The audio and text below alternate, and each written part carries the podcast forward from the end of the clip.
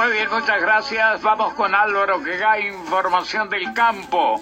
Una semana catastrófica para el trigo. ¿Y qué sorpresa puede deparar el cultivo de maíz?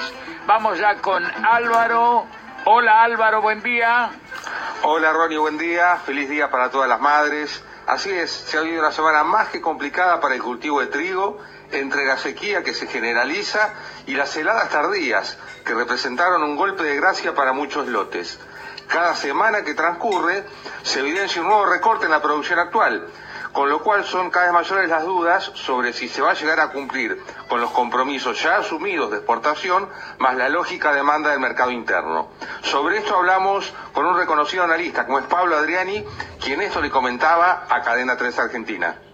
Hay que tener en cuenta que la sequía ya se llevó puestas 7 millones de toneladas de trigo, una pérdida de un millón de hectáreas porque no se pudieron sembrar por la sequía y una pérdida de 3 o 4 millones de toneladas adicionales eh, por la sequía que afectó la evolución de los cultivos y las heladas que hemos tenido hasta el, el 10 de octubre sobre zona del sudeste de la provincia de Buenos Aires.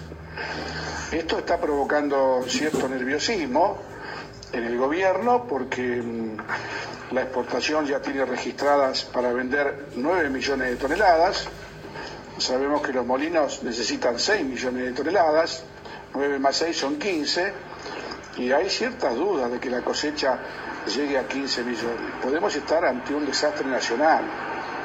Por eso las reuniones privadas entre exportadores, molineros, acopiadores y el gobierno en donde se han barajado muchas alternativas.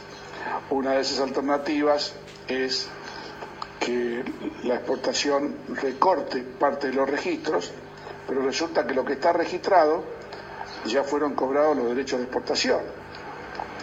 Un final abierto, eh, en el mientras tanto, aquellos productores que tengan trigo sin vender, cuídenlo mucho el trigo, porque esta película recién empieza.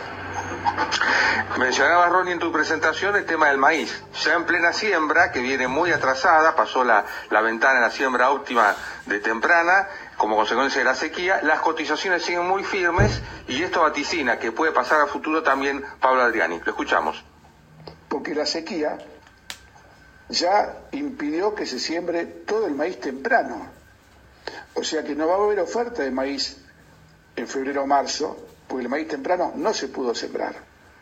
Un factor alcista de mucho peso en un contexto donde Estados Unidos perdió 30 millones de toneladas de maíz comparado con el año pasado, Ucrania perdió 15 millones de toneladas y Estados Unidos y Ucrania son el primero y el segundo exportador mundial.